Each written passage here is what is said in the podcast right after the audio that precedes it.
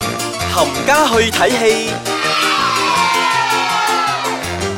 又到一個星期喺度同大家吹一吹水，講講電影嘅冚家去睇戲。我係飄紅，我系小肥仔，嗯今日喺。度又亦都係同大家诶講講下電影啦。是的，咁我哋今日要讲边几部电影啊？嗯嗱，咁今年咧，诶咁可能我哋嘅連接舊年二零一七年咧，帶到嚟二零一八年咧，其實都有兩部嗰啲诶，可唔可以講係歌舞劇啊？ ，OK 啊，嗯佢的而且确系嘅。其實嚴格嚟講有三部添，仲有一部係中文片嘅。哦，係嗱，我哋先講一部誒、呃 Pitch Perfect Tree 啦，咁之前我都有講過噶啦，誒、嗯今次嚟到第三集真係結局噶啦，係咁啊小肥仔你睇完咗有咩感想？我觉得唔 需要。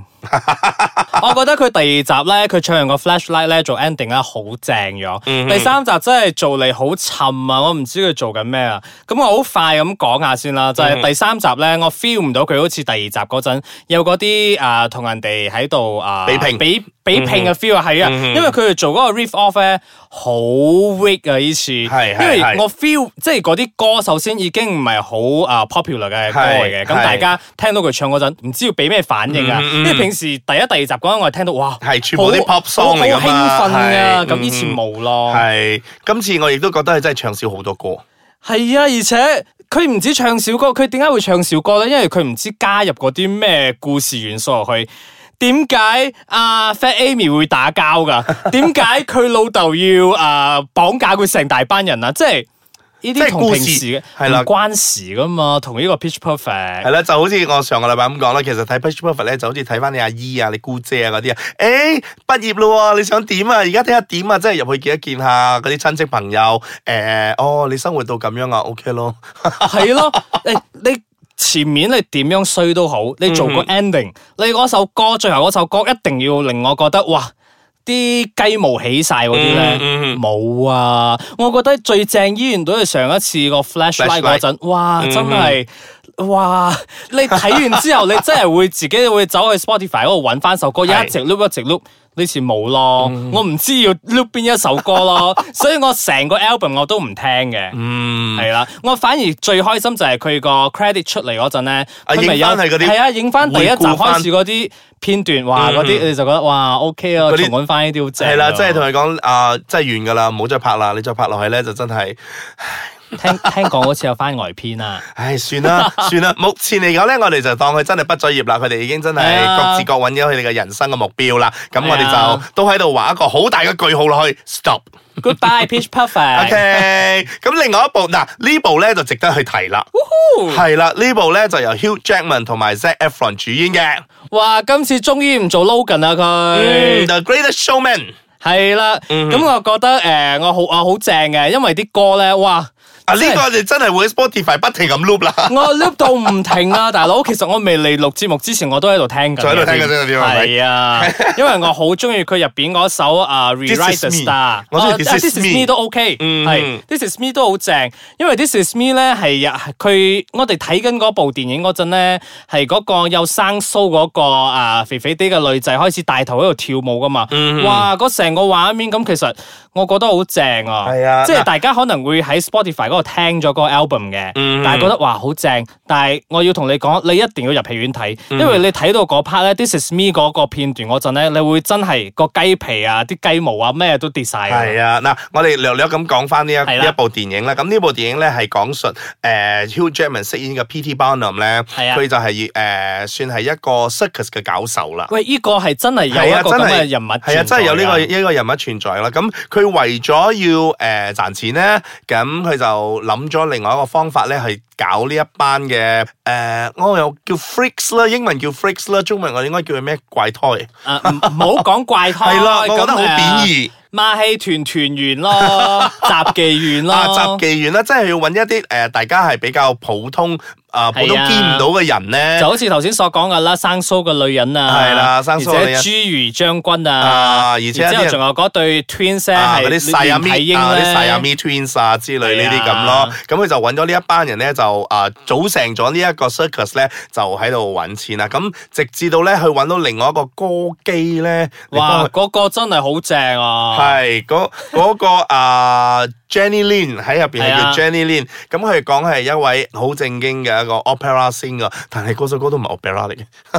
唔緊要啦，首歌好聽咪得咯。係但係首歌唔係佢唱嘅。係啊，嗰首歌唔係佢對嘴對得好好。係嗱，我哋講緊咁多咧，如果大家係唔知道發生咩事咧，大家一定要入戲院去睇。係啦嗱呢部電影咧，點解我會覺得咁好睇咧？我諗人咧都係中意睇煙花噶啦，煙花即係 feel 啪一嚟咁啪字去咧，就你會覺得好靚。嗱嗯係呢部戲咧就好似咁嘅感覺啦，佢一路放煙花，一路啊係咁放煙花，你就一路覺得哇好靚、好聽、好靚、好聽。咁直至到完嗰陣咧，你睇完咗出嚟嘅時候咧，你都會真係有起雞皮嗰種感覺，你會覺得哇呢段呢個煙花好靚，呢段嘅好正，咁落去係啊咯。因為喺娛樂性方面咧，其實佢係爆燈嘅，嗯而且啲歌又好正，因為佢就係 La La Land 嘅嗰班團隊去創作呢全部呢十首嘅新歌啊嘛，所以大家聽到哇正，啊即係你冇嘢好彈嘅。係啊但係其實我本人有少少嘢要彈嘅係，就係誒佢太過啊正能量啦，嗯即係佢成個故事咧就係一開始嗰陣啊啊 P.D. Barnum 啊嘛，嗯哼佢要揾人去做呢個馬戲團嗯，OK 哼就好順利咁揾到嗯。，OK 就做啦。咁做到個馬戲團個生意唔好嗰陣，哦失落啦，然之後哇又有其他嘅 investor 入嚟啦，即係你係冇人生嘅低低潮噶唉，一個鐘頭四十五分鐘做唔到咁多嘢 嘅，咁大家入去睇睇煙花，開開心心聽下歌咯。係啊，呢個都係我自己少少嘅一個見解嚟嘅啫，即係可能我自己真係挑到冇嘢好挑，咪揾呢啲嘢嚟嗯挑。啊係啦，嗱，，我覺得呢部戲咧係拍嚟攞獎嘅，咁我覺得肯定啦喺奧斯卡裏面咧，提佢名咗啦嘛係佢佢。佢 at least 都會有幾隻呢啲啊 cinematographer 啊或者係歌曲咧會有入圍嘅。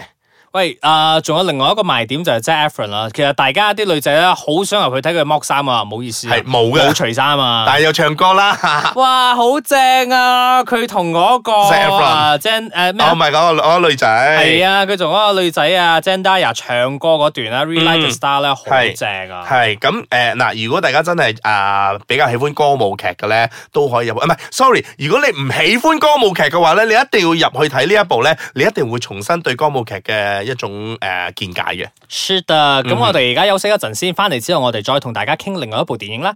歡迎翻到嚟冚家去睇嗯戲。咁啊、我上個星期都有睇咗一部，其實佢唔係歌舞劇嚟嘅，嗯但係咧同音樂都息息相關嘅。嗯咁講緊呢部咧就係、帶和去月球》。張雨生啊，係啊，成部電影咧都係用鄭如信嘅歌曲咧嚟貫穿成成個由故由事由開頭到 ending 都係嗯噶。嗯咁、又係用翻阿松軟花啦，話嗯松軟花其實由時候史呆開始之後 咧，其實已經係一個學生人物嘅代表啊係啊啦係啦係啦，嗯哼，你又吹佢唔脹喎，佢嘅樣係真係好似學生妹 噶喎，係真係好正啊！嗯係，咁我自己睇完之後咧，個感覺係咩咧？就係、我係冇乜特別嘅感覺嘅，我係抱住一種好似有少少懷舊嘅啊心態入去睇嘅，嗯哼，因為其實。誒、我係好細個真係聽過鄭如信嘅歌嘅，嗯所以我就真係入去去 enjoy 下佢嘅歌。咁、故事嚟講咧，其實我真係完全都唔知 嘅，但佢係唔嗯睇係完 back in time 噶，係啊，佢又係翻翻去啊，誒係咯，講翻個故事先，係係講啊個男主角，其實我唔記得佢叫咩名啦吓，係 講啊松軟花咧啊，同一班學生咧朋友咧係啊八十年代嗰陣咧都係高中生啊嘛，咁佢哋咧就係好迷阿鄭如信嘅。嗯哼。咁誒故事一開始嗰陣係已經做到佢哋三十幾歲人啦。嗯咁啊，宋元花咧係以前喺台灣俾人哋發掘咗去日本嗰度發展噶嘛。咁出咗一張唱片之後咧，其實就誒。個星途就唔係咁好星途就啦，係啦係啦，嗯咁就要喺度做清潔工人啦。 咁其實三十八歲嗰陣咧，就唔知因咩原因就啊過咗身啦。哦咁嗰個男主角咧就好傷心。嗯哼，雖然佢哋係冇拍拖嘅嗰陣，即係好純純嘅，即係即同係學純同純嗰啲係係啦，啦，同學同同學之間嗰啲嘅好好嘅關係啦。嗯咁啊，好偶然嘅一個機會之下咧，佢就啊 back to 啊 future back to the past。 back to the past 啊嗯 back to the past 咧。嗯咁咧，佢就要去阻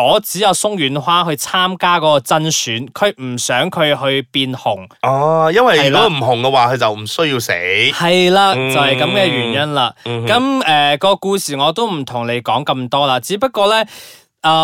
耐唔耐你睇翻一啲由台灣製造嘅一啲學生時代嘅電影咧，嗯其實都會 remind 翻你自己去誒啊諗翻自己以前嘅讀書嗰啲嘅年代嘅事嘅。咁、嗯哼，我覺得都 OK 好正嘅。嗯哼，嗱，講翻個男主角叫廖怡豪，哦，係啊，啊係係啊，廖怡巧廖怡豪， 好靚仔嘅啊！佢學生嗰陣個 look 好靚仔嘅，長大咗之後就唔知咩事啦。呃嗱，啊，我覺得呢部戲咧，誒，對於。呃八十後同埋九十九十未必有，啊九十前啦，我我覺得覺得九十冇都都前面冇啊，因為其實我八十後噶嗯啦，哼即係好後期㗎啦我覺得佢哋呢班去睇咧就有集體回憶比較多啲，因為有至少嗯爭如生啊喺佢嘅人生裏面一定有出現過啦，佢啲歌。係咁我覺得到去到九十。就嚟九十開始嘅時候咧，誒、因為佢係喺一個車禍裏面就誒逝佢世八咗幾啦，年過咗身係啦，㗎逝世咗之後咧，咁我覺得。誒九十後嗰啲咧就可能未真係未接觸過呢一個啦，係啊所以如果佢哋去睇咧，我覺得個共鳴感唔係咁大咯。係啊，其實我覺得如果係 fans 入去睇嘅話，其實好心噏㗎，因為係啊係啊個故事有一部分咧係講到個男主角咧，佢係好成功咁去啊、去阻止咗個女主角去參加呢個甄選之後咧，咁、嗯其實佢都去企圖去阻止鄭如信，即係同鄭如信講你要小心十月嗰一場車禍，即係唔好揸咁多車，但係佢入唔到去啊，嗯就好遺憾。到之後個女主角咧，終於發覺，哇！原來個男仔係真係喺未來翻翻嚟，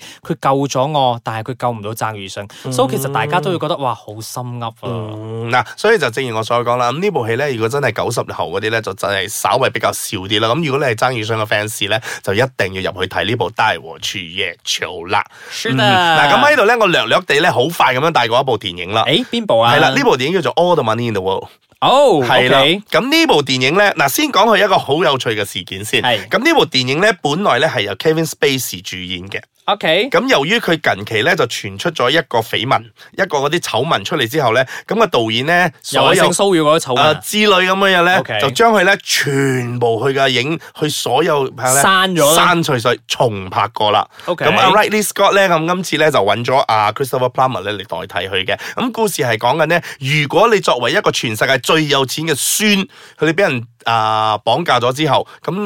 你覺得誒、呃你阿爺會唔會救你？嗯，嗱，故事咧就圍繞住個阿爺啊嘅阿媽咧就揾啊就揾嘅啊佢嘅外父咧，即係嗰個阿爺啦吓，好有錢嗰個啦，就點樣去誒、呃救翻佢個孫出嚟嘅？嗱，係咪啊動作片嚟唔係動作片嚟嘅，呢部咧係攞獎片嚟㗎？嘅。哇，嗱，我講得攞獎片咧，即係咧佢嘅節奏係好慢嘅，慢係啦。睇唔明，係啦，睇唔明同埋好多嗰啲對白嘅，但不過佢畢竟係一部好嘅電影嚟嘅。 OK 但係如果大家真係要入去睇咧，係要真係儲備咗一啲咁樣嘅精神咧，先可以入去睇呢部叫做《All the Money in the World》嘅。嗱，其實下我覺個得嗯禮拜先睇咯。